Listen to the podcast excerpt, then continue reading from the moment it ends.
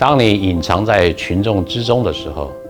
你是会做出好的行为，还是令人发指的行为呢？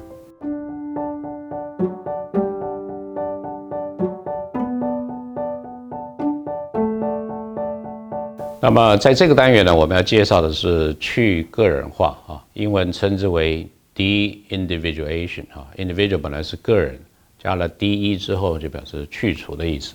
那这样子情境通常指的是什么？就是尤其我们在很多人聚集的场所，或者是在街头上面，那么大家群众很多，但是彼此互相不认识，或者我自己的身份也会不会被人家辨识出来。这是一种去个人化的这个情境啊。那么这样的一种情境呢，其实呃，不管是历史学家、心理学家，都曾经啊，就是呃，作为他们这个研究的一个重要的这个课题哈。比如说呃呃，同样也是在十九世纪的末期，另外一位的法国的作者哈，Gustave Le Bon，他写了一本书呢，大概英文翻译成 The Crowd，就是讲这个群众哈。那他这个里面有一句话，当然他对这个群众有高度的怀疑跟不信任，所以他说群众的这个智力哈，总是比单独的个人哈要来的低啊，要来的差，要来的不足哈。The crowd always intellectually inferior to the isolated individual 哈。那呃，所以我们讲的这个去个人化，就是在一些大众群体的这个情境呢，它可能会相当程度的哈。减少我们个人的身份的这种显著性或者被辨识的承认这个机会，呃，也因为如此呢，那么减低了我们对事物或者行为的这种公共的责任感。那么啊，在这样的情况之下，常常会会会让人有的时候会做出一些可能是很负面、平常不敢做或者不愿意去做啊这样的一种行为。好，这是我们在 de-individuation 的情况之下。常常会看到的这个例子哈，那社会心理学家的这个实验其实也看到哈，比如说有一项很简单的实验就发现说，啊，找了一些女性的这个受试者或参与者哈，把他们放在一种匿名，也就是说已经去个人化的这个情境，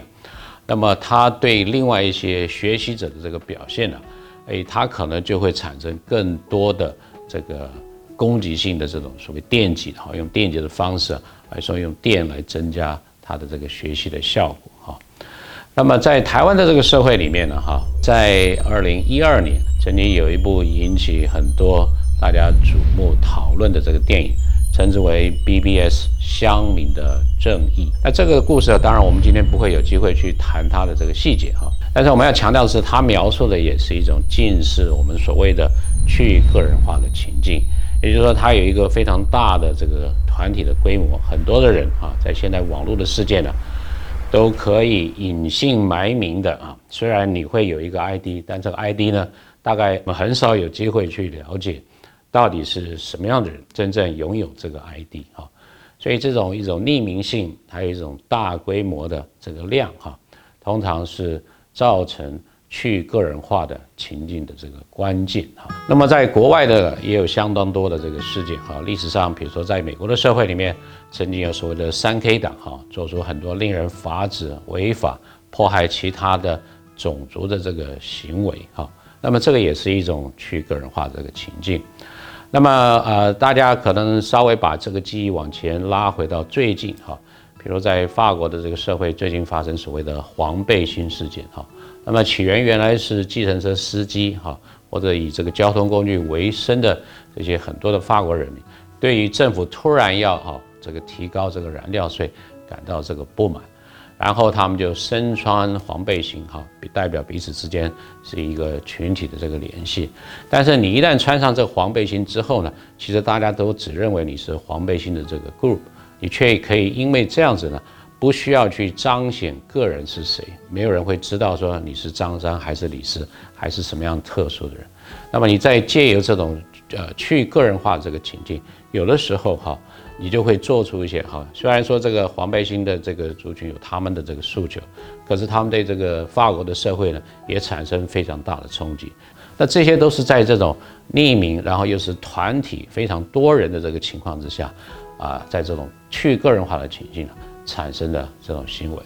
那么，是不是所有的去个人化的情绪化都一定是一个负面的效果？哈，这也不尽然哈。有的时候，如果说啊，你穿上的不是黄背心，而是带上，比如说这个啊，像有一些救济团体的，比如说红十字的这个呃背心，或者是啊，有一些像我们台湾很著名的慈善的机构，好，他们带上他们很呃这个具有代表性的。这些制服或者衣着的时候，哎，这个时候反而代表另外一种比较正向、慈善，